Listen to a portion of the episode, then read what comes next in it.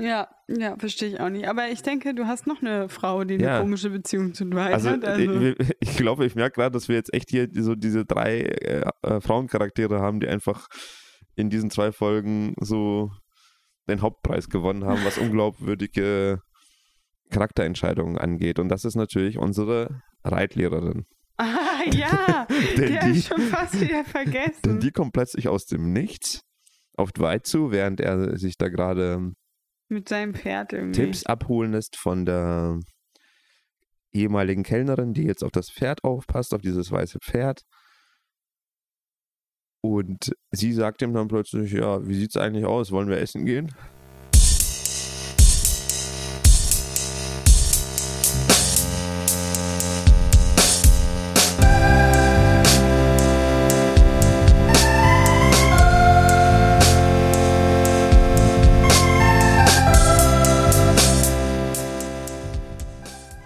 Herzlich willkommen zu einer verspäteten Folge gerade gesehen. Wir sind äh, letzte Woche unseren Zuhörern eine Folge schuldig geblieben und deswegen gibt es heute eine Doppelfolge mit Folge 7 und 8 von Tulsa King. Und ich glaube, das, was sich in den letzten Folgen abgezeichnet hat, geht in diesen Folgen munter weiter. Oder was sagst du, Laura? Ja, genau das gleiche wollte ich auch eigentlich gerade sagen. Also in den letzten Folgen haben ja schon, hat sich ja schon so angedeutet, dass die Charaktere immer unnachvollziehbarer für uns handeln. Und ich glaube, jetzt so langsam wird das Ganze auf die Spitze getrieben. Also so oft, wie ich heute beim Gucken Hä? gemacht habe, habe ich äh, schon lange nicht mehr gemacht.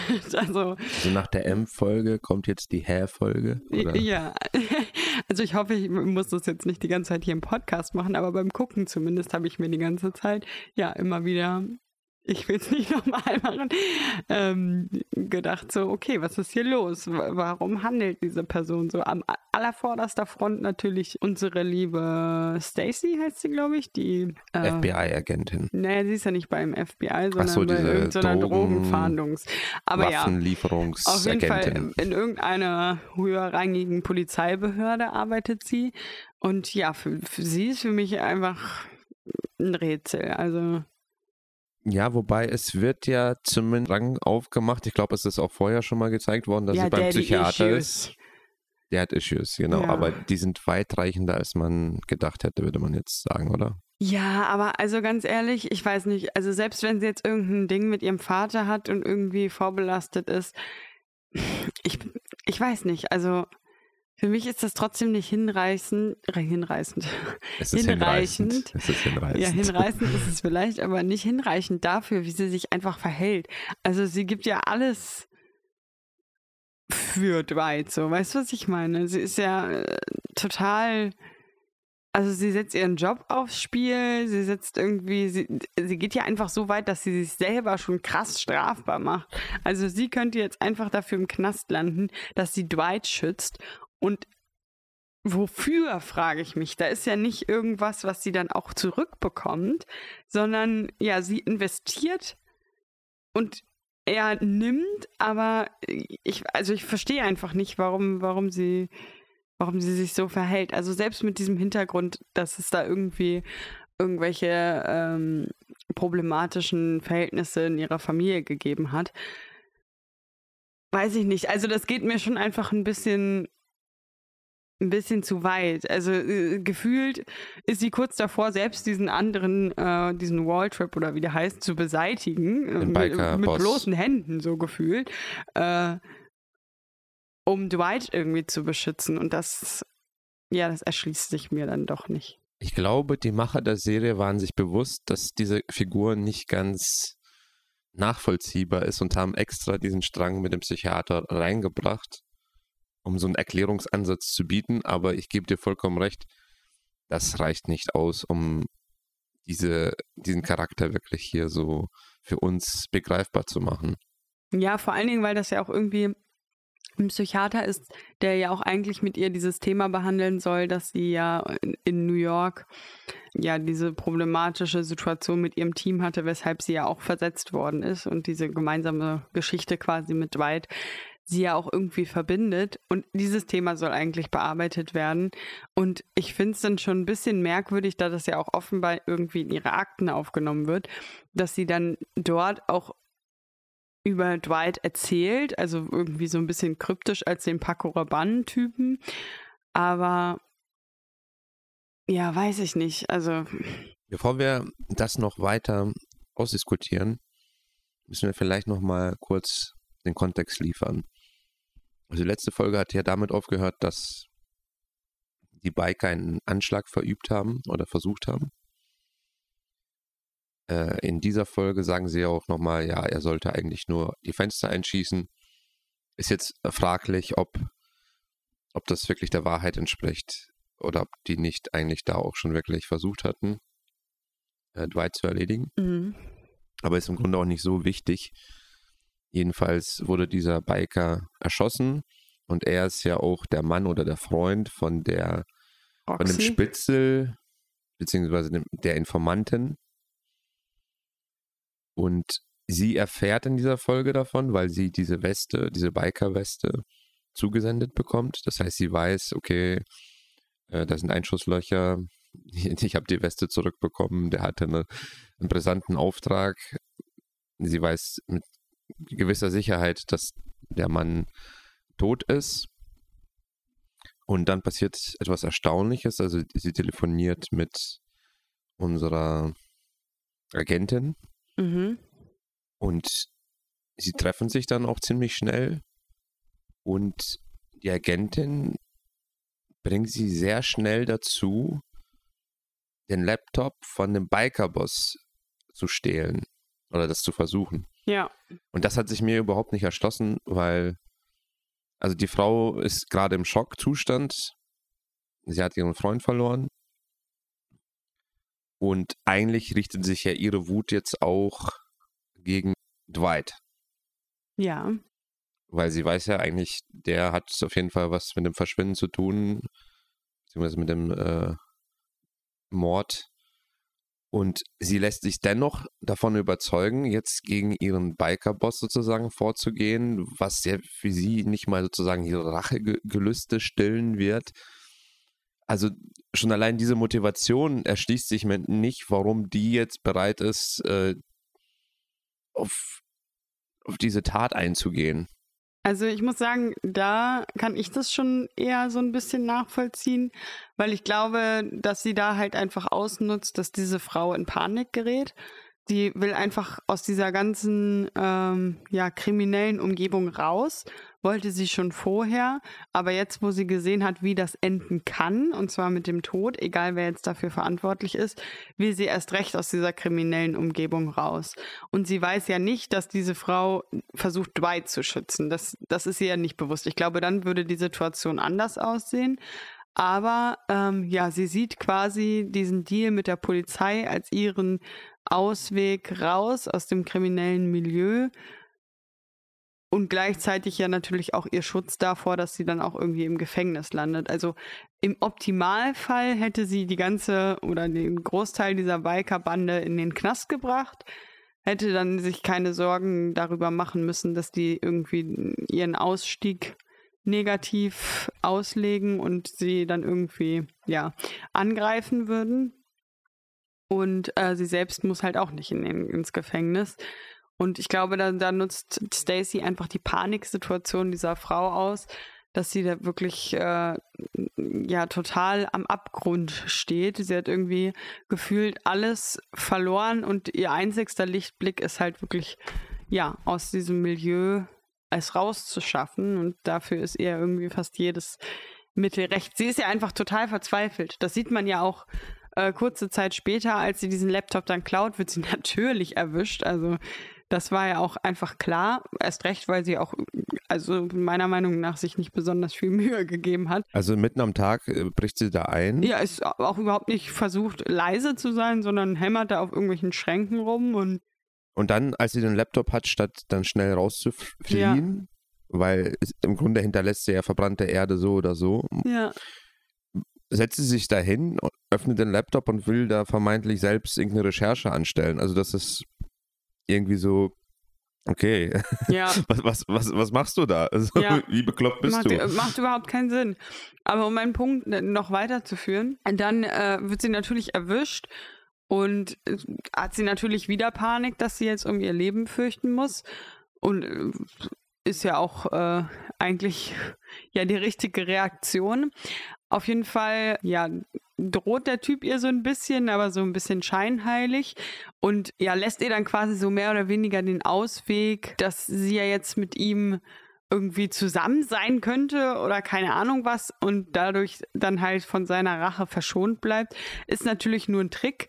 Aber man sieht hier wieder, wie verzweifelt sie ist, denn bereitwillig sagt sie, natürlich, hier, ich füge mich dir, ich bin dein. Du kannst mit mir machen, was du willst. Ich fand dich schon immer toll. Lass uns bitte zusammen sein. Ja, dann wird sie halt erdrosselt, aber ja, also sie scheint mir doch schon absolut verzweifelt zu sein und jeden, jedes Mittel ist ihr quasi recht, um ihr Leben zu schützen. Ja, also diese Szene ist auch so ein bisschen wieder klischeehaft. Also dieses, er wiegt sie in Si- Sicherheit mit diesen vermeintlichen Versprechen, hat diese Zweideutigkeiten Ja. und es ist, es ist einfach so dieses typische, der Bösewicht, der jetzt hier sich so ein bisschen aufspielen muss und wo man eigentlich schon weiß, ja, das äh, wird natürlich nicht so sein, was er Mhm. gerade erzählt. Also das war, okay, verbuche ich unter Klischee, Bösewicht macht sein Übliches. Und erstaunlich ist, wie manche Charaktere hier mit Gewalt umgehen, mit, mit, Gewalt umgehen, beziehungsweise mit dem Tod äh, umgehen, weil eigentlich hat ja jetzt sozusagen unsere Agentin den Tod von dieser Frau zu verantworten. Die hat sie ja wirklich einfach ohne Vorbereitung, ohne, sogar ohne irgendein Backup. Also die Ja. hätte ja auch sozusagen da äh, eigentlich so einen Informanten ja auch Schützen mit müssen. schützen müssen. Das heißt, in irgendeiner Art und Weise bei diesem Einsatz irgendwo um die Ecke stehen müssen. Ja, und dann und vielleicht da so mit so einem. Abhörmechanismus oder so.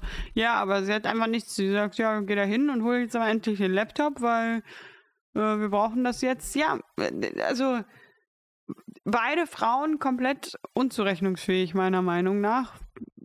Wobei bei der einen ist ja noch irgendwie verständlich, die ist ja einfach durch, wegen dem, was passiert ist. Da, da kann man jetzt auch nicht so komplett erwarten, dass die rational handelt, okay.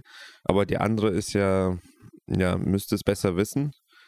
Aber wie gesagt, schickt diese Frau in den Tod, ist davon aber auch nicht wirklich getroffen. Also das ist für sie einfach so ein Bauernopfer. Da, also ich glaube nicht, dass es so einfach wäre.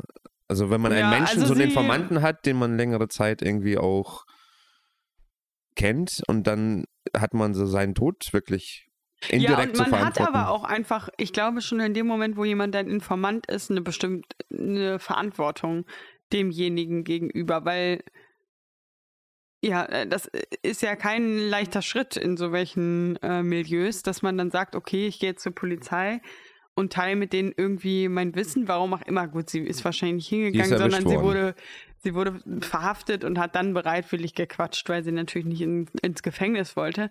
Aber trotzdem ja, wenn man dann sich als Polizei entscheidet, wir, wir nehmen diese Person als Informanten, dann glaube ich, dann hat man auch einfach, damit ist man eine Verantwortung eingegangen, dass man denjenigen auch vor den Folgen dieses Informantendaseins halt einfach schützt.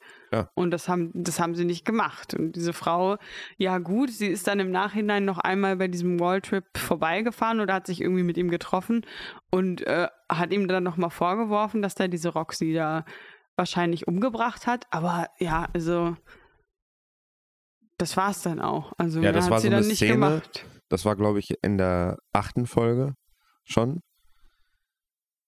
Da fahren sie hin und sagen, hey, du, du, du, wir wissen, du hast hier was mit dem Verschwinden von Roxy zu tun. Äh, du hast sie wahrscheinlich umgebracht. Wo ist äh, die Leiche? Und ja, so, ich, ich kenne die nicht. Ja, und selbst wenn, ja, ich weiß nicht, wo die ist, haben sie nicht gesehen. Ja. Szenenende. Ja. Und man denkt sich so, ja, Leute, äh, war das jetzt alles, was ihr als Plan hattet, da in dieser Begegnung? Ja, also das fühlt sich wirklich auch ein bisschen so an, als ob äh, da vorher eine längere Szene oder irgendwas gewesen wäre und die dann sich entschlossen haben, aber irgendwie nur das. Also es ist so super random. Und also da, das ist mir auch irgendwie zu wenig. Also da hätte ja irgendwie noch irgendwas passieren müssen, wenn sie, wenn sie sich entscheiden dafür, das äh, da jetzt zu zeigen. Ja, wir springen jetzt zwar ein bisschen, aber andererseits bleiben wir schon ungefähr in diesem Erzählstrang. Ja. Dann gibt es ja später eine Razzia. Wenig später eigentlich, wo sie den Laptop, glaube ich, finden. Hm, ja. Und da frage ich mich, okay, Moment mal. Also warum nicht gleich diese Razzia, ohne die Frau da in den Tod zu schicken? Oder war es notwendig, dass äh, dieser Verdacht da ist, dass er die Frau ermordet hat, um überhaupt diese Razzia durchzuführen? Und Nee, warum? warte, warte, warte. Und warum kündigt man die Razzia sozusagen an, indem man vorher äh, den Typen aufscheucht und sagt, hey, wo ist die Leiche?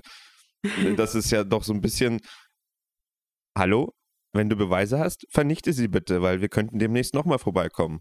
Ja, ich glaube tatsächlich, dass ähm, gar nicht dieser Tod von der äh, Roxy der Grund war, warum sie jetzt diese Razzia durchführen konnten, sondern weil sie endlich mal auf die glorreiche Idee gekommen sind, wobei sie diese Informationen schon vorher hatten, dass dieser Typ ja eventuell ja irgendwie nicht so ganz korrekt seine Steuern bezahlt auf die Sachen, die er so, ja, mit denen er so sein Geld verdient. Und da hat die Roxy sie auch schon vorher darauf aufmerksam gemacht, dass da irgendwelchen Kontenbewegungen sie auf dem Laptop gesehen hat, das aber natürlich nicht einordnen kann. Und da hat sie ja in diesem Gespräch mit dem FBI gesagt, ja, vielleicht kriegen wir ihn über diese Finanzenschiene, über diese Steuernschiene. Und ich glaube, dass sie daraufhin eben diesen Durchsuchungsbefehl oder diese Razzia oder was auch immer machen konnten.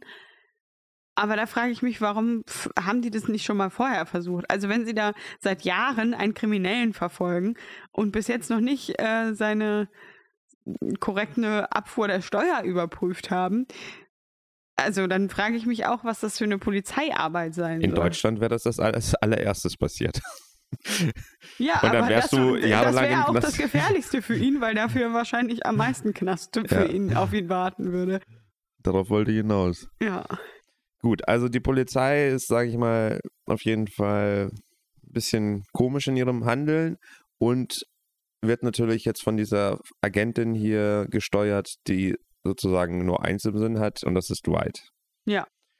Wir wissen nicht warum, weil sie hat sich ja mit ihm, glaube ich, zwei, dreimal getroffen. Das ist ja auch das Ding. Also wenn, wenn sie die Geschichte anders aufgezogen hätten, dass die sich irgendwie jeden Tag sehen würden und Dwight wickelt sie richtig um den Finger und Ja, der, sie verspürt da jetzt so eine richtig krasse Verbundenheit, aber davon, aber eigentlich haben die gar nichts mehr seit Ja. zig Folgen. Dwight hat sie mehr oder minder abblitzen lassen. Gut, das ist ja auch ein bisschen dieser Effekt, dass äh, ja gut, aber Wenn sie man sich rar ja macht, anders, ne? äh, macht man sich wichtig, aber trotzdem ist es, sie verhält sich wirklich so, als ob die eigentlich schon so ein Paar sind. Und zwar seit Jahren. Und sie rettet ihn sozusagen, weil sie ihn schützen möchte. Aber dabei kennen die sich die beiden ja eigentlich kaum. Das ist ja irgendwie so auch diese, diese unausgesprochene Wahrheit, die da im Raum steht. Also die beiden kennen sich wirklich gar nicht. Ja, die haben einfach nur dreimal miteinander sich vergnügt und daraufhin jetzt so also solche Handlungen anzuführen, es ist mir einfach schleierhaft. Vor allen Dingen äh, ist sie auch irgendwie gefühlt in so einem Zwiespalt, weil sie scheint ja auf einer Seite zu wissen, dass ihr das alles nicht gut tut, gerade im Kontext wahrscheinlich ihres Traumatas, was sie mit ihrem Vater oder irgendwie erlebt hat, was ja jetzt so angedeutet wird. Denn sie sagt ja zu Dwight, dass also die treffen sich ja damals da in dieser Bowlingbahn oder so und da sagt sie ja zu ihm, dass wenn er er muss sich halt quasi zwischen ihr und diesen kriminellen Machenschaften entscheiden und er entscheidet sich für die kriminellen Machenschaften, aber sie zieht daraufhin auch wirklich diesen Schlussstrich zumindest was ihre ja sexuelle Beziehung angeht. Also scheint sie ja irgendwo schon zu wissen, dass ihr einfach dieser Dwight nicht gut tut, aber irgendwoher scheint eine absolut tiefgehende emotionale Verbindung ihrerseits zu bestehen, dass sie trotzdem so diesen, dieses unbedingte Bedürfnis hat, ihn da irgendwie zu schützen. Und ganz am Anfang, wo sie ihn dann vielleicht mal davor geschützt hat, einen Strafzettel zu bekommen oder so, ich übertreibe jetzt ein bisschen, das, da, da sage ich ja auch noch, ja, okay, das kann ich irgendwie vielleicht noch nachvollziehen. Aber jetzt, ja, begibt sie sich ja wirklich in allerlei äh, Machenschaften und auch in Gefahr, was ja jetzt auch am Ende man sieht. Und sie macht es trotzdem, ohne mit der Wimper zu zucken.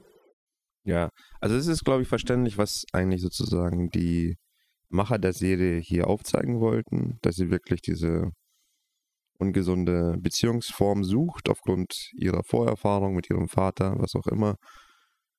Das ist ja auch alles irgendwie verständlich und wird sicherlich Teile von bestimmten Handlungen erklären. Aber in dem Ausmaß, wie das hier gezeigt wird, sind wir uns, glaube ich, einig, ist das einfach zu viel in zu kurzer Zeit. Ja. Sodass es schon sehr aufgesetzt wirkt. Ja, auf Das ist, glaube ich, das Problem. Was passiert noch? Es gibt ja noch eine zweite sehr interessante Beziehung in, äh, mit einer weiblichen Person, die Dwight hat. Und zwar zu seiner Tochter. Da in dieser Konstellation passi passiert ja auch ein bisschen was. Ich habe das Gefühl, dass auch sie jetzt einfach relativ äh, schnell darüber hinweggekommen ist, dass sie eigentlich so, so sauer auf ihren Vater war. Ja. Weil also am Ende der sechsten Folge wurde ja ihr Mann verprügelt. Und anstatt dass sie jetzt ihrem Vater irgendwie einen Vorwurf macht, schiebt sie das zuerst auf den Zufall und als er ihr dann klar macht, dass es wahrscheinlich kein Zufall gewesen ist, ja, flücht, versucht sie sich sogar eher in die Arme ihres Vaters zu flüchten, anstatt ja ihm da aufs Dach für zu steigen, dass er sie ja jetzt in Gefahr gebracht hat, was sie ihm prophezeit hat und wo sie ihn doch inständig darum gebeten hat, aus diesem Grunde nichts zu tun. Ich finde gut, dass du das jetzt anführst, weil genau auf den Charakter wollte ich auch hinaus. Und zwar fand ich es eigentlich schon erstaunlich, diese Szene mit dem Telefonat. Also es wird in dieser Serie auch unglaublich viel telefoniert. Fällt mir jetzt auch gerade so auf, wenn wir drüber sprechen. Die meisten Gespräche sind gefühlt Telefonate. Und worauf ich eigentlich hinaus wollte. Also sie ruft aus dem Krankenhaus an. Ihr Mann ich glaube, die sind verheiratet. Ja. Ist wirklich verprügelt worden, krankenhausreif verprügelt worden, liegt da sozusagen wirklich halb davongekommen mit seinem Leben. Ja. Im Krankenhaus, aber sie ist komplett ruhig. Die ist komplett abgeklärt. Die ist nicht irgendwie so aufgebracht oder so, sondern ja, hier, mein Mann liegt im Krankenhaus. Also, da frage ich mich, Kommt das irgendwie häufiger vor? Ist ja, das, der Typ wird regelmäßig verprügelt. Also ich stelle mir jetzt wirklich nicht vor, dass eine Frau so reagiert, wenn so etwas passiert. Und wenn, dann ist das ein Prozent von Frauen, die so reagieren würden. Oder äh, auch nicht bezogen auf Frauen, sondern einfach allgemein allgemein, also jede Person, wo ein be bekannter Mensch äh, da krankenhausreif im Krankenhaus liegt, würde anders reagieren, meiner Meinung nach. Ja, ja, meiner finde ich auch, denke ich auch. Also das, das hat mich schon allein irgendwie so komplett rausgehauen und dann wirklich dann auch diese Annäherung, die du beschrieben hast plötzlich, dass da wirklich ohne zu, zu hinterfragen, ist sie praktisch äh, weit komplett jetzt gewogen, obwohl er sie ja auch mit in diese Lage gebracht hat. Ja. Und klar, er kann jetzt zwar nicht direkt was dafür, dass der Mann da jetzt verprügelt worden ist, aber indirekt schon. Ja. das heißt, äh, da würde sich eigentlich automatisch diese Wut und diese Situation sich auf ihn entladen in dem Moment. Ja. Das wäre komplett menschlich, wenn, wenn sie ihre Wut jetzt auf ihn entlädt in dieser Situation. Und das passiert halt einfach nicht. Und das nee, ist, das passiert nicht. Und das ist, glaube ich, halt, was hier eigentlich komplett nicht passend ist. Ja, also wie gesagt, ich kann es überhaupt nicht, nicht nachvollziehen. Also einerseits natürlich auch, dass, dass sie so ruhig ist, aber andererseits auch diese Annäherung mit ihrem Vater. Ich kann vielleicht noch verstehen, dass sie ernsthaft darüber nachdenkt, jetzt aus New York wegzugehen.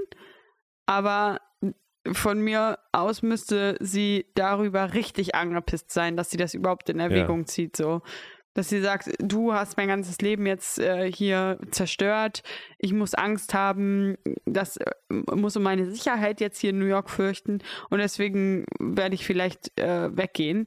Und das finde ich aber super scheiße. Ja, aber, aber so dann, ist sie gar nicht. Aber dann würde sie ja auch wahrscheinlich nicht zu ihm gehen, sondern halt Einfach irgendwo ganz woanders hin, wo sie ja. erstmal sozusagen abtauchen kann aber doch nicht garantiert in seine Nähe, wo es ja dann höchstwahrscheinlich wieder Probleme gibt. Ja. Und im Grunde weiß er es ja auch, dass er eigentlich auch nicht für Sicherheit sorgen kann, weil er da auch permanent jetzt eigentlich in Lebensgefahr schwebt, er und seine ganzen Leute, die unter ihm stehen. Das heißt, wenn, er sie zu sich einlädt, ist das eigentlich überhaupt keine Sicherheitsgarantie. Und irgendwie wird ihm das ja auch später, glaube ich, klar. Ja. Plötzlich wird ihm so klar, als sie dann sagt, ja, ich möchte jetzt vorbeikommen. Er so, äh, also jetzt. Jetzt äh, gerade habe ich aber keine Zeit. Genau, aber jetzt ist, äh, jetzt ist es doch unpassend. Ich muss ja noch eine Wohnung suchen. Da frage ich mich, Moment mal, also du hast doch jetzt nicht wirklich was Neues erfahren. De- Deine Lage ist genauso wie vor, wie bei dem ersten Gespräch, äh, als es um das Thema ging. Da habe ich mich gefragt, also warum? Also er hätte von Anfang an einfach sagen müssen, hier, pass auf, ich schicke dir Geld, tauch äh, einen irgendwo Monat ab. lang ab, Ja. bis sich die Sache beruhigt hat. Und das wäre irgendwie eine plausible Reaktion. ja. Aber nein, äh, erst will er sie zu sich holen, dann sagt er, nee, geht doch nicht. Und äh, was ich auch erstaunlich fand, sie kriegt ja wieder so ein Telefonat, wo jemand einfach so in den Hörer atmet. Ja. Also wo wirklich unmissverständlich klar ist, ja, da will jemand dich komplett durcheinander bringen, Verängstigen. verängstigen. Also da ist diese Verbindung jetzt eigentlich zu 99 Prozent klar. Aber sie erzählt nichts davon, meiner Nee, ich habe auch Erinnerung nach. nichts. Also sie behält das einfach für sich. Sie rastet kurz aus, reißt was das, das Telefon aus der, Ja, aus der was natürlich Steckdose. total schlau ist. Also wenn man sich bedroht fühlt, dann sollte man äh, den Weg, wie man vielleicht dann auch noch um Hilfe rufen könnte, schleunigst äh, entfernen. Ja, also die Reaktion ist halt einfach hirnrissig. Aber noch erstaunlicher ist einfach, dass sie nichts davon erzählt. Also sie weiht weder ihren Mann ein, also dem erzählt sie auch einfach mal gar nichts. Dem sagt sie nur, ja, lass uns vielleicht mal umziehen. Aber sie erzählt ihm nicht, was eigentlich dahinter steckt. Ich meine, okay, kann ja sein, dass äh, sie in dem Moment noch nicht mit dieser ganzen Geschichte rausrücken will, weil das ja doch ja eine längere Geschichte ist, die sie wahrscheinlich auch nicht gern ihrem Mann erzählen äh, will. Ja, ich glaube, Aber- so ein Stück weit kennt er die Geschichte auch schon. Echt? Also meinst du, der weiß um diese diesen Missbrauch? Nee, darum nicht, aber um diese äh, Mafia-Geschichte auf jeden Fall schon. Ja gut, das weiß er, aber so müsste sie ja wirklich etwas ganz Persönliches vorbringen, was sie vielleicht noch gar nicht getan hat. ja, Und da wahrscheinlich. wäre es schon nicht unverständlich, wenn sie das jetzt in diesem Kontext nicht sofort rausrücken will. Ja. Und erstmal versucht, das ohne das zu erzählen, irgendwie die, die Wogen zu glätten. Ja, Aber- aber, diese, also das von mir aus auch alles äh, noch, aber wirklich diese Story äh, mit White, äh, diese Beziehung zwischen den beiden, das, das ist mir auch einfach überhaupt nicht einleuchtend. Und auch, Moment, Moment. Willst du noch was zu der Frau sagen? ja, Okay. und auch, äh, als er dann zu ihr sagt, nee, eigentlich ist jetzt noch nicht so ein richtig guter Zeitpunkt, ihre Reaktion darauf, warum rastet sie dann nicht aus und sagt, hä, erst willst du, dass wir kommen und dann jetzt auf einmal doch nicht? Und wir Nein, sind in sie- Lebensgefahr. Ja, nein, sie sagt so, oh ja, okay, also wenn jetzt nur nicht gut ist, dann gucken wir mal. Ich denke auch, wir sollten das, ich bin deiner Meinung, wir sollten das ein bisschen langsamer angehen und dann komme ich aber irgendwann vorbei, sobald du nach mir rufst. Hä?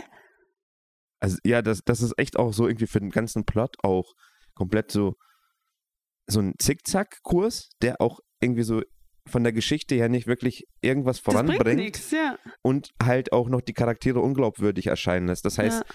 wenn du da vor diesem Drehbuch sitzt, solltest du doch überlegen und sagen, nee, irgendwie diese Storyline, die streiche ich einfach jetzt erstmal komplett raus, wenn ich Ja. da nichts Sinnvolles erzählen kann. Oder ich schreibe das komplett um, aber so kannst du es doch nicht stehen lassen. Also es ist einfach, bringt weder die Story voran, noch ist es glaubwürdig. Ja, ja, verstehe ich auch nicht. Aber ich denke, du hast noch eine Frau, die eine Ja. komische Beziehung zu Dwight Also, hat. Also, Ich, ich glaube, ich merke gerade, dass wir jetzt echt hier so diese drei äh, äh, Frauencharaktere haben, die einfach in diesen zwei Folgen so den Hauptpreis gewonnen haben, was unglaubwürdige Charakterentscheidungen angeht. Und das ist natürlich unsere Reitlehrerin. ja, Denn die habe ich schon fast wieder vergessen. Denn die kommt plötzlich aus dem Nichts auf Dwight zu, während er sich da gerade Mit seinem Pferd irgendwie. Tipps abholen lässt von der ehemaligen Kellnerin, die jetzt auf das Pferd aufpasst, auf dieses weiße Pferd. Und sie sagt ihm dann plötzlich, ja, wie sieht's eigentlich aus? Wollen wir essen gehen? What the fuck? Also, da saß ich wirklich da und habe mir gedacht, okay, was habe ich verpasst. Die fand den doch immer kacke. Also irgendwie waren die schon ein bisschen so flirty unterwegs, aber das hatte immer so einen negativen Touch. Ich verstehe einfach nicht, wie sie jetzt auf die Idee kommt, mit ihm ausgehen zu wollen. Das ist mir ein Rätsel. Von mir aus äh, können sich ja Leute auch umentscheiden und manchmal äh, kann da was kippen, aber für den Zuschauer ist es erstmal hier überhaupt nicht ersichtlich. Ja, und ganz also, ehrlich, Was, was ist passiert, dass dieser Charakter komplett seine Meinung geändert hat? Meiner Meinung nach, wenn, wenn du sowas halt zeigst in der Serie, musst du halt das auch irgendwie dem Zuschauer schon zumindest anhand einer Szene aufzeigen. ja. Sie hat irgendwas über ihn erfahren, was plötzlich ihn in ihren Augen ganz attraktiv macht. Ja, gut, aber das, das gibt es ja das, theoretisch. genau, genau, ich sag ja auch, dass, das, dass es das gibt. Aber jetzt müssen wir uns praktisch selber denken, okay, da ist sowas vorgefallen. Aber ja, gut, das müssen wir uns aber nicht denken. Ich glaube, das geht dann darum, wie er mit diesem Pferd halt, dass er das äh, geholt hat und dass er sich jetzt auch tatsächlich darum kümmert und das nicht nur gekauft hat und da in den Stall gestellt hat, sondern da auch. okay, du meinst, das ist äh, das Ausschlaggebende. Also es würde für mich jetzt noch das plausibelste sein. Aber lassen wir das mal dahingestellt. Gut. Sie hat sich jetzt auf einmal, warum auch immer, dafür entschieden, mit ihnen auf ein Date zu gehen. Sie gehen auf das Date und also es kam mir jetzt nicht so rüber, als wäre das hier die traumhafteste Chemie, die ich jemals in meinem Leben gesehen habe. Das war ein stockendes Gespräch,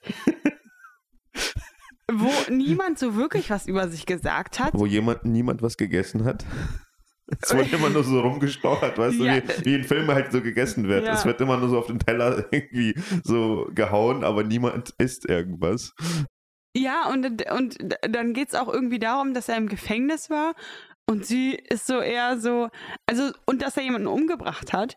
Und sie ist, sie ist so gar nicht schockiert. So null. Also, selbst wenn du es nicht schlimm findest, was ich schon ein bisschen merkwürdig finde, dann bist du doch im ersten Moment erstmal so überrascht mäßig. Aber sie ist so total so, ja, wie fühlt sich das an, jemanden umzubringen? Aber auch so äh, ganz so komödiantisch auch so. Also als ob das Ja, wirklich so. Also ja, ist ja so lustig, null dass wir. überrascht, null schockiert sie so, okay, ja, fair enough. Er hat jemanden umgebracht, war 25 Jahre im Knast. Da hat ein Elefant jemand auf den Kopf getreten. Fair enough. Also, Aber guck mal, vielleicht ist das die Erklärung. Das ist die Erklärung. Weißt du, sie hat Ja. rausgefunden, in einem Zeitungsbericht oder wie auch immer, dass er so ein Krim Superkrimineller ist. Und das hat sie gereizt. Und das hat sie richtig gereizt. Und dann ja, so, okay. please tell me more. Ja, okay, ja gut, das, das, kann, das gibt's ja. Weißt ne? du, es so gibt eine- ja auch so Frauen, die so Serienmördern Ja, genau. äh, Sie, in, sie hat vielleicht so, sonst, genau, sie hat sonst immer so Serienmörder äh, Liebesbriefe in den Knast geschrieben und jetzt, oh, da ist jetzt einer hier rausgekommen vor kurzem und ist jetzt in meiner Stadt. Ja, und seien wir mal ehrlich, ihr Ex-Mann, der sieht auch ein bisschen aus wie ein Serienkiller. Ja, also die Szene ist halt auch so ein bisschen, okay, da versucht halt irgendein Typ jetzt Dwight einzuschüchtern, kommt er natürlich aber nicht weit. kommt, kommt er jetzt nochmal wieder vor? Weil irgendwie scheint er ja auch, also er scheint ja zumindest zu wissen, wer Dwight ist und was der so äh, für Dreck am Stecken hat. Also der scheint ja schon irgendwie so ein bisschen in diesem Mafia-Thema drin zu sein. Ja, der, der spielt sich halt so als harter Hund auf und versucht, äh, so sein Territorium zu verteidigen. Das ist, glaube ich, das, was, was die aufzeigen wollen. Ob der jetzt wirklich im Nachhinein irgendeine Rolle spielen wird, wage ich fast zu bezweifeln. Wäre zumindest komisch, weil es werden ja so viele Nebenhandlungen jetzt aufgemacht, beziehungsweise so viele Widersacher auch von Dwight, dass wenn der jetzt auch noch irgendwie in der finalen Das Folge. ist das Zünglein an der Waage. Also wenn der in der finalen Folge jetzt auch noch auftaucht und irgendwie mitspielen muss, dann weiß ich auch nicht, weil es Er gibt wird schon genug. den Dolch durch sein Herz stoßen am Ende. Ja, das mag alles sein. Also wo wollen wir jetzt weitermachen, ist die Frage. Also wir haben jetzt diese drei Frauen, die alle um Dwight herum schweren, wie so um die Sonne, wie so drei Ja. Planeten. Die alle nicht nachvollziehbar sind und bei der letzten Story bin ich mir auch nicht sicher, was sie jetzt so genau dieser Geschichte bringt.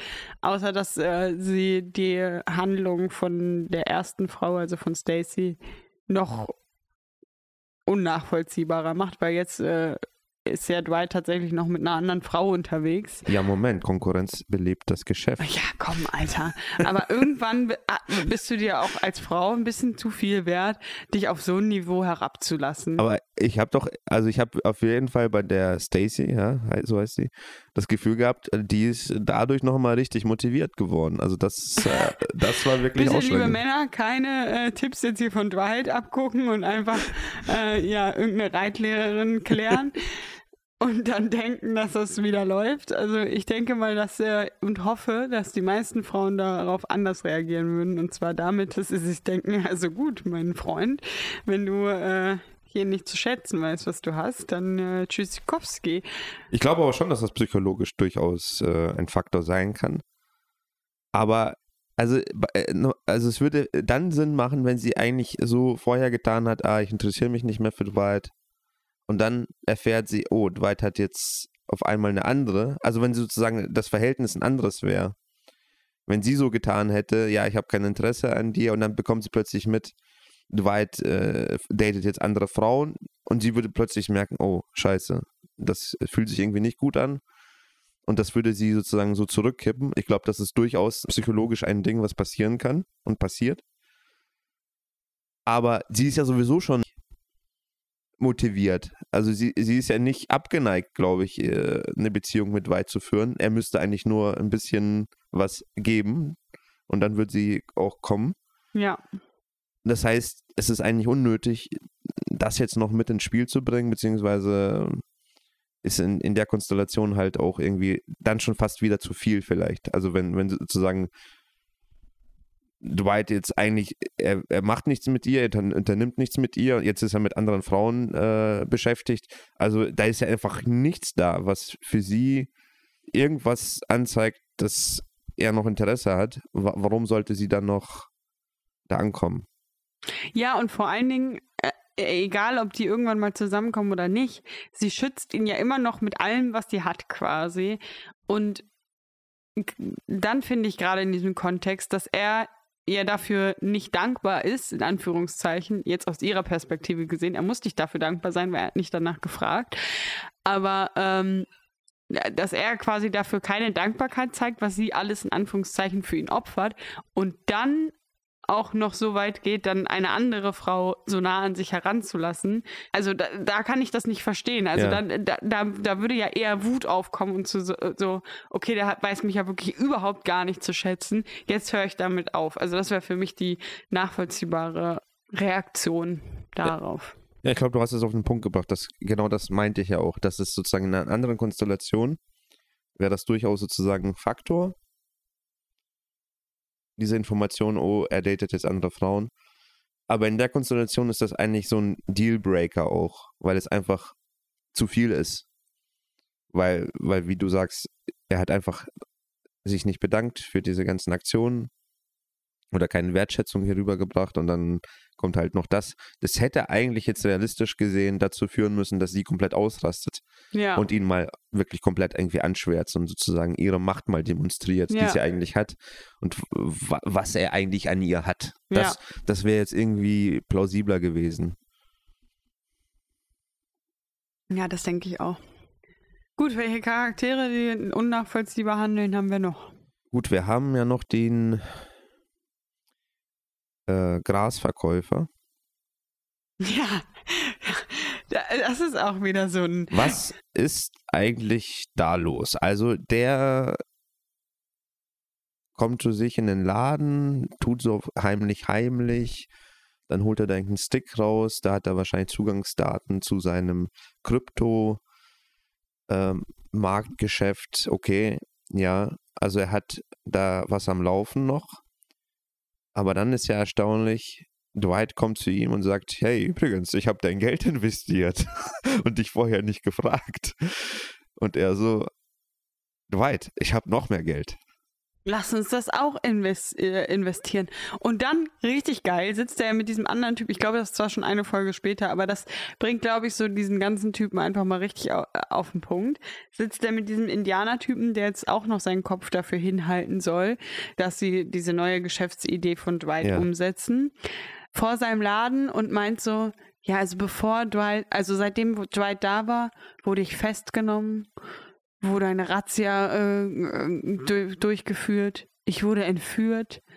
Und man denkt so, ja, endlich siehst du es, dass dir nur Scheiße passiert, seitdem du Dwight kennst.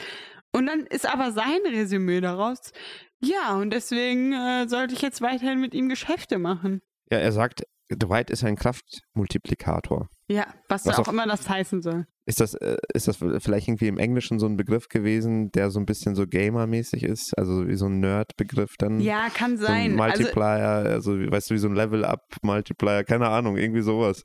ja, wird, wird sehr wahrscheinlich so sein. Und es macht ja Power-Up auch, vielleicht. Irgendwie Ja, es, Power-Up. es macht ja auch Sinn, äh, dass er jetzt ein bisschen mehr Geld verdient mit Dwight. Aber ganz ehrlich, steht das in Relation dafür, dass, dass du da um dein Leben fürchten musst und äh, keine Ahnung was? Also verstehe ich nicht. Also ich kann den Charakter zu 0% nachvollziehen. Also spätestens seit dieser Folge halt nicht. Also wenn ich das richtig gesehen habe auf seinem Bildschirm, hat er irgendwie, ist er mehrere Millionen, die Ja, er, ich, er hat 8 Millionen oder so und ein, anderthalb Millionen hat er als Auszahlungsbetrag, den er sich quasi direkt. und er erzählt ja auch irgendwie, er, er stiehlt ja auch sogar diese Ja. Kryptowährung. Also er beschafft sich scheinbar irgendwelche Zugangsdaten von anderen Leuten, die halt diese Kryptowährung haben, also Bitcoins, und transferiert sich die wahrscheinlich auf seinen, also auf seinen Wallet. Und okay, ja, kannst du ja machen, aber du hast doch jetzt Kann auch man ja mal machen. ja, ist, ist auch schön, dass er das geschafft hat. Aber warum hast du nicht irgendwo ein Leben mit deinen Multimillionen und hängst mit Dwight rum? Also Ja. selbst als er sozusagen sein Geschäft da übernommen hat, scheinbar hat er damit ja auch ordentlich Kohle verdient, hätte er sich ja sagen können, okay, äh, ich habe sowieso jetzt hier ein Multimillionen äh, in, in meinen Kryptowährungen.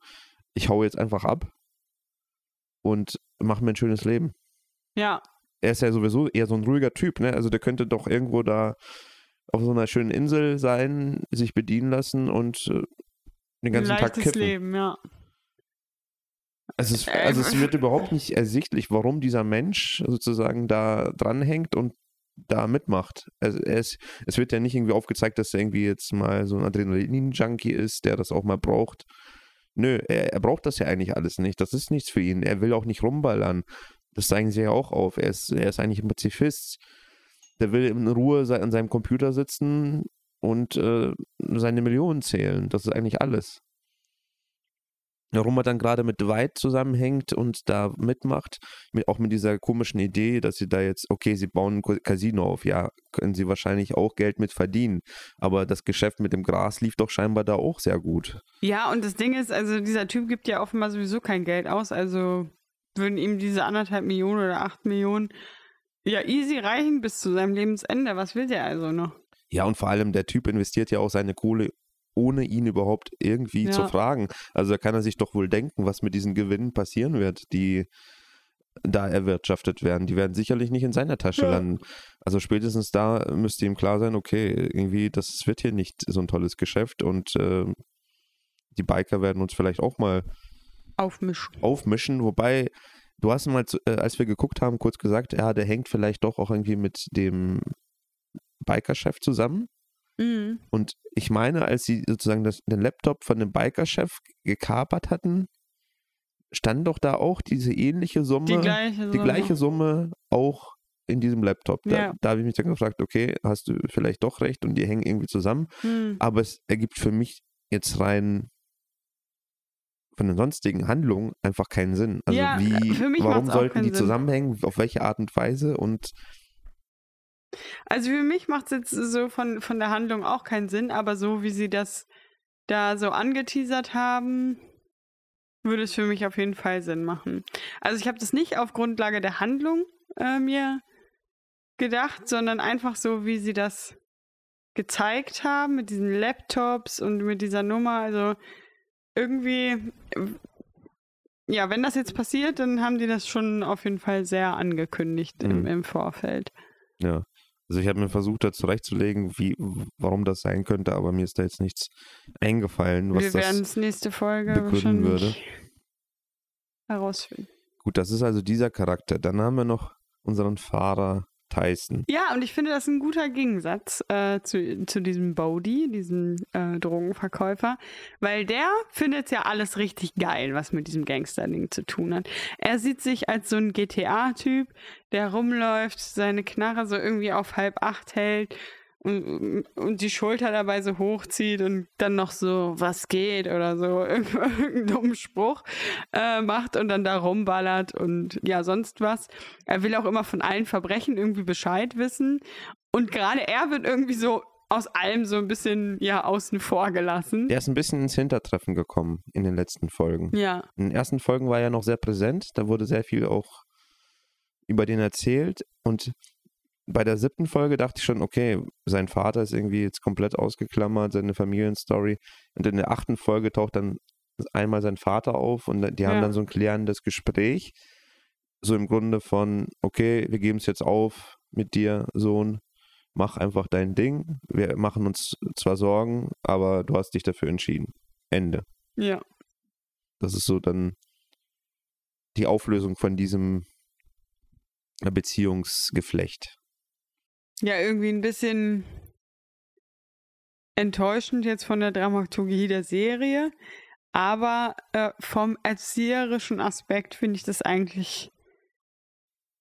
Die Botschaft ist okay. Also Ja, die, die können es halt nicht erzwingen, die können ihn ja nicht irgendwie den Arsch versohlen. ja. Der ist nun mal erwachsen. Wobei man natürlich auch jetzt hinterfragen kann, ob die Aktion des Vaters in der einen Folge Ja, dazu das- geführt hat. Das war wild, das klammern wir bitte aus. also die, es war kein gutes Vorbild, Nee. auf jeden Fall. Ja, also die gehen, sage ich mal, respektvoll mit seiner Entscheidung um. Ja. Sagen nicht hier, äh, du bist nicht mehr unser Sohn. Also das wäre sozusagen diese, dieses andere Konterpart, äh, was man ja auf jeden Ja. Fall nicht, nicht sinnvoll wäre. Was, was ja keinem was bringen würde, Ja. in dem Fall. Das würde ihn ja nicht davon abhalten, weiter da mitzumachen und würde nur diese Beziehung ja zerstören, beziehungsweise der Beziehung schaden. Ja, und auch genau mit dem, wie er sich hier verhält, glaube ich, schürt er so die ersten mh, Gedanken auch wieder bei seinem Sohn in eine andere Richtung. Also man hat da so ein kurzes Zögern, glaube ich, schon, schon festgestellt bei, wie auch immer dieser Fahrer ist. Jason? Tyson. Tyson. Oder hast du das, äh, hast du das auch gesehen? Da waren deine Antennen, glaube ich, besser ausgerichtet. Hm. Also ich habe es nicht wahrgenommen, aber ich bin auch nicht immer so aufmerksam, muss ich sagen. Ja, also ich, also ich habe das so wahrgenommen, dass Tyson schon so ein bisschen so, ja, dann so ganz leicht, also er war, ne- ist natürlich immer noch Dwight verschrieben, das ist ja ganz klar, so wie alle Leute, aber er war so kurz so, irgendwie wollen meine Eltern ja doch das Beste für mich und irgendwie sollte ich vielleicht mal darüber nachdenken, warum die das alles nicht so Mhm. geil finden. Aber es ist noch nicht präsent genug in seinem das Geld und so, das ist für ihn, glaube ich, noch interessanter auf jeden Fall, dieses Gangster-Image und das Geld. Er findet, also er findet diesen Lifestyle ja einfach auch cool. Was ich, also, ja, wenn er jetzt zwölf wäre, könnte ich das vielleicht nachvollziehen. Aber irgendwie, Ja, ich glaube schon, dass Geld, Macht, Gruppengefühl für viele Leute ein sehr starker Anreiz ist und wahrscheinlich auch gerade für das männliche Geschlecht. Um jetzt mal wieder so ein Gender-Ding hier reinzuschmeißen.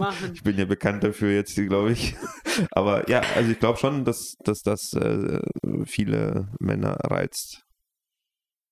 Ja, mag sein. Also ich würde das nicht unterschätzen. mag sein. Reizt dich das? Teil sicherlich. Also wer hätte denn nicht gerne mehr Macht, mehr Geld Und dann und eine du auch, starke Truppe hinter sich? und Äh, dann würdest du auch deine Knarre so falsch nein, natürlich nicht. Also ich, ich sage ja nur, dass sozusagen prinzipiell diese Güter, diese Attribute schon reizvoll sind. Also, Okay. Also ich würde natürlich nicht den Preis dafür bezahlen wollen. Das ist ja das Ding. Ja. Äh, damit gehen natürlich Sachen einher, die, die man auf den ersten Blick vielleicht nicht wahrnimmt, aber die natürlich äh, lebensentscheidend sein können.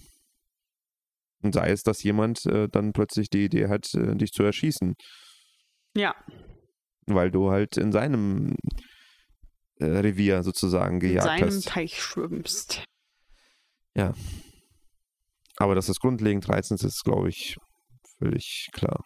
Sonst würde es das ja auch nicht geben. Ja, aber so auf diese Art und Weise, wie er damit umgeht, da kommt er mir vor wie ein kleines Kind. Ja, sind ja auch viele Männer.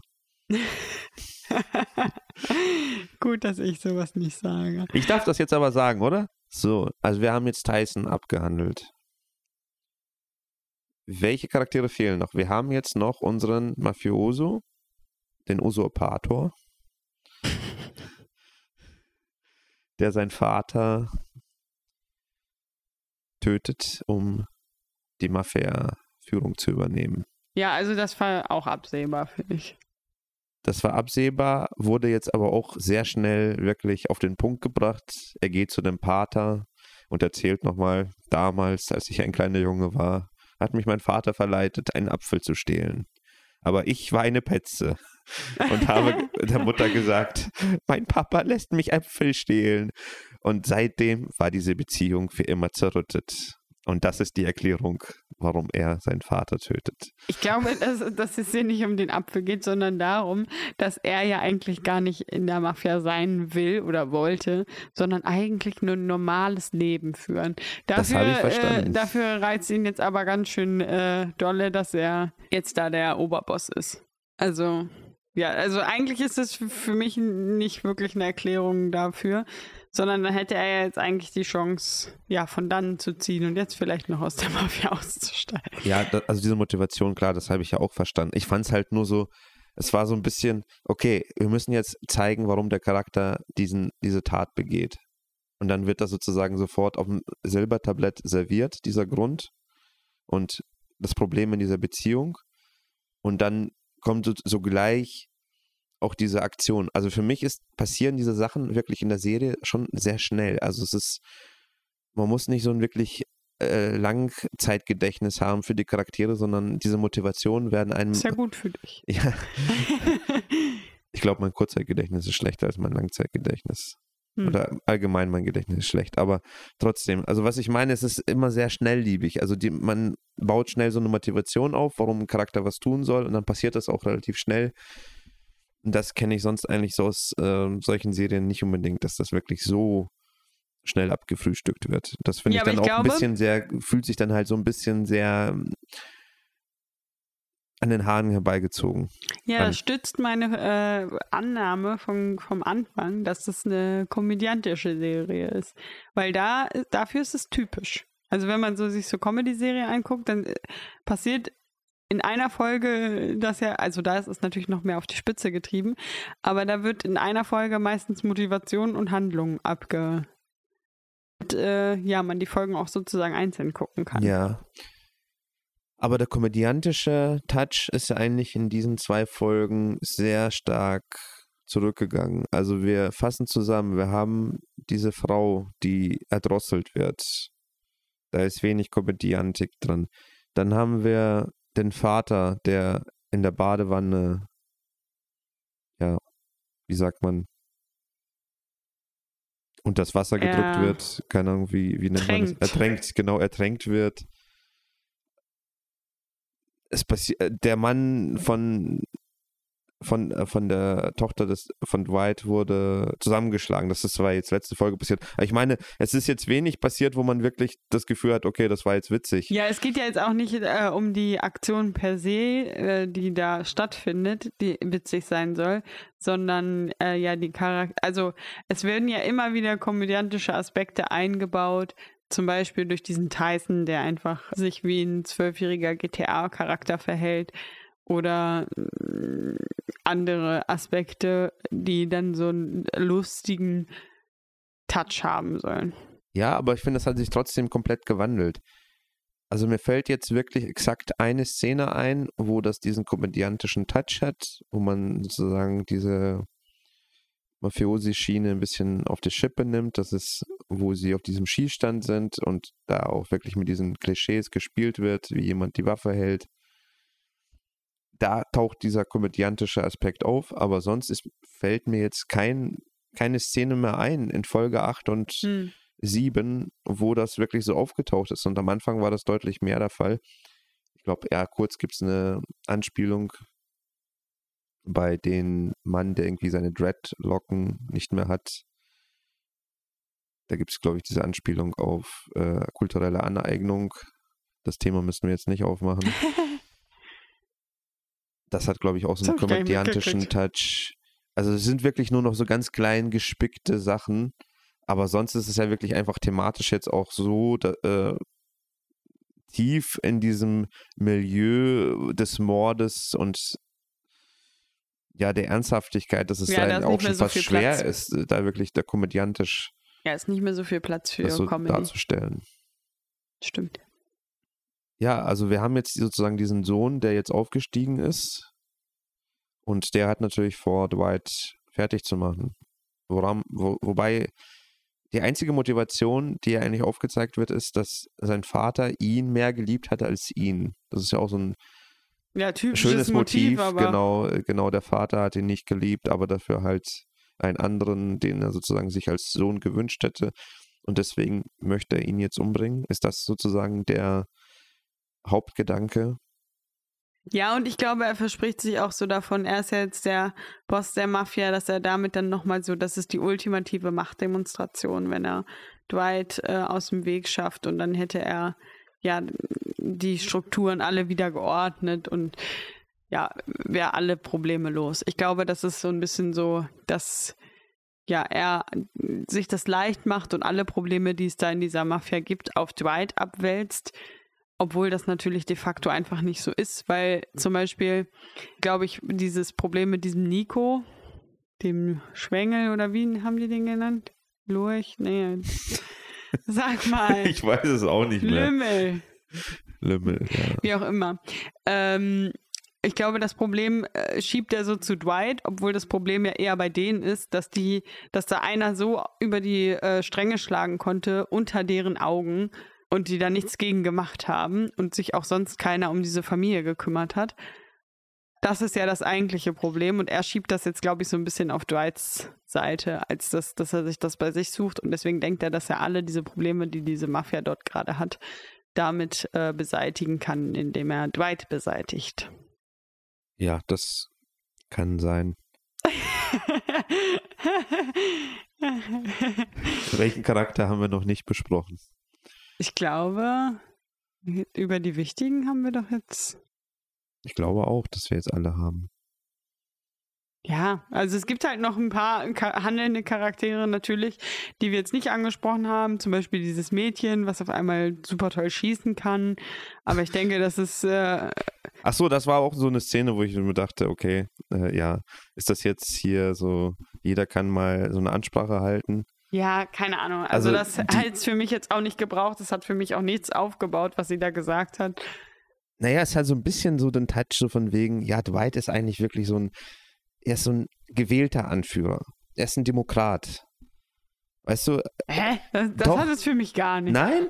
Nee. Klar, also guck mal, wenn jemand bei den Bikern so den Mund aufgemacht hätte, also nochmal zur Situation, da ist dieser Schießstandsituation, er lobt sie, dass sie toll schießen kann und sie sagt dann aber, Moment mal, ja, du musst dich erstmal entschuldigen, dass wir überhaupt in dieser Situation sind, dass wir jetzt in äh, Gefahr laufen, dass wir angegriffen werden und uns verteidigen müssen. Entschuldige dich mal, äh, mach mal vernünftig hier deinen Job. Also die, die kackt ihn so richtig an eigentlich, ja. dafür, dass er da halt der Mafia-Boss ist. Und bei den Bikern wäre das sicherlich so geendet, wie das mit der Inform dieser Informantin geendet ist. Dann wäre die einfach beseitigt. beseitigt worden oder die hätte zumindest solche Prügel bezogen, dass sie nicht nochmal den Mund aufmacht. Und Dwight reagiert ja ganz besonnen. Der sagt, ja, es tut mir leid. Äh, zu sagen, ich werde das hier wieder richten. Also er reagiert ja wirklich wie, als ob er halt so ein gewählter Anführer da ist. Das, das, ich glaube schon, dass das hier so die Botschaft ist. Also er ist halt, er ist nicht jemand, der da gewaltsam die Kontrolle übernommen hat. Die wollen, dass er sie anführt. Wir wissen zwar nicht Aber genau, warum. Aber sie hat doch genau das Gegenteil gesagt. Die haben sich nicht dazu entschieden, Dwight zu folgen. Und das ist nämlich der Unterschied zwischen der Biker-Gang und dem hier, auch wenn ich da nicht ganz äh, mit d'accord gehe, weil sie hätten ja auch sagen können, nee, machen wir nicht. Aber die Biker-Gang ist wahrscheinlich irgendwann sind diese einzelnen Biker zu diesem Typen hingekommen und sagen, ich will jetzt Teil dieser Gang sein. Und Dwight läuft durch die Gegend, eignet sich einfach irgendwelche Unternehmungen an und sagt, ihr gehört jetzt hier in meine Bande. Und das ist der Unterschied. Die sind, er ist darauf angewiesen, dass diese Leute auch irgendwie, äh, ja, unter ihm sich einordnen und nicht sagen, wir wollen hier nicht mitmachen, adios. ja, der Widerspruch ist natürlich da, wenn man das Gesamtbild sieht. Aber in den einzelnen Situationen verhalten sich ja die Leute trotzdem so, als ob die da freiwillig mitmachen. Das ist ja, also sie stehen ja trotzdem da auf diesem Schießstand, ballern da rum, mit, ja. machen da mit. Sie laufen mit Baseballschlägern durch die Gegend, obwohl das einfach nie ein richtiger Plan ist. Sie tauchen trotzdem da jedes Mal auf, wenn sie gerufen werden. Also ja, das finde ich auch. Also mir wird dann nicht deutlich, dass sie wirklich da so mit drin hängen und jetzt leider nichts anderes denen übrig bleibt, sondern sie machen da schon irgendwie mit so. Ja, vielleicht und jetzt mittlerweile hängen die da alle mit drin und müssen irgendwie jetzt gucken, wie sie rauskommen. Aber sie hatten ja 800 Entscheidungen in der Vergangenheit, wo, okay, hier wird mir das jetzt zu bunt, hier steige ich aus. Ja, und vor allem das äh, Problem wäre ja, wenn Dwight so ein warmherziger Typ ist, der halt sich auch mal entschuldigt und sagt, ja, und sich vor versammelter Mannschaft sozusagen anscheißen lässt, dann wäre das ja auch niemand, wo, wo die Leute so Angst hätten, dass sie da sozusagen auftauchen würden, wenn sie es nicht wollen würden. Ja. Deswegen sage ich, wird durch diese Szene das so ein bisschen so aufgemacht, als ob die eigentlich da mehr oder minder freiwillig drin sind, weil mhm. sozusagen von Dwight eigentlich keine Gefahr ausgeht. Du kannst ihm deine Kritik ins Gesicht schmeißen, der wird dich deswegen nicht beseitigen. Der, der ist jetzt nicht so ein Typ, der der dich deswegen irgendwie zusammenschlägt, obwohl er es ja manchmal in manchen Situationen durchaus auch so handelt. Ja, also, wahrscheinlich, wenn du es dann in die Tat umsetzt, anstatt nur zu reden, da wirst du. Ich glaube, das war jetzt einfach in der Szene unglaubwürdig, weil wenn sie tatsächlich so den Mund gegen ihn aufgemacht hätte, dann hätte sie einfach eine Schelle gekriegt und dann wäre Ruhe gewesen. Das wäre der echte Dwight gewesen. Ja, vielleicht. Der hätte sich dann nicht entschuldigt. Ja, wahrscheinlich. Das, das war jetzt einfach nur um seinen Charakter dem Zuschauer wieder sympathischer zu machen, was du auch ja, zwischendurch gesagt, gesagt, hast, okay, jetzt macht man den einen nochmal unsympathischer, der. Ja.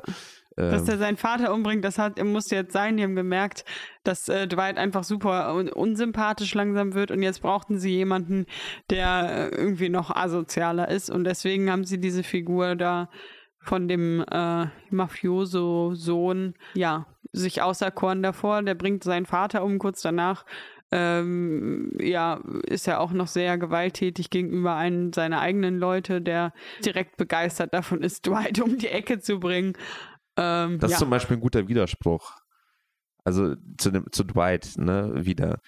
Also da äußert jemand Kritik ja. und zwar auch relativ vorsichtig noch, sage ich mal. Ja. Und der wird sofort angegangen und da äh, mitten in der Beerdigungsfeier sozusagen da schon fast äh, zusammengeschlagen. Ja. Also dieser Kontrast wird, glaube ich, schon immer deutlich gemacht. Das haben wir auch schon oft gesagt. Es gibt halt die guten Kriminellen und dann gibt es die bösen Kriminellen. Und ja. das wird ja, hier immer ganz deutlich gemacht, damit da wirklich kein Vertun gibt. Ja, damit wir auch Dwight auch äh, äh, für seine Siege noch feiern, ne? damit wir das auch toll finden. Aber ja, wenn man das mal ganz nüchtern betrachtet, ist Dwight halt einfach auch ein. Äh ja, der ist auch ein Killer. Der hat ja. der hat ja diesen Typen erschossen. Gut, der hat in Notwehr sozusagen gehandelt, aber trotzdem, ihn lässt das halt völlig kalt. Es ja. ist jetzt nicht, dass er da jetzt um, mal einen Gedanken dran verschwendet. Für ihn ist das halt ein Witz so. Ja.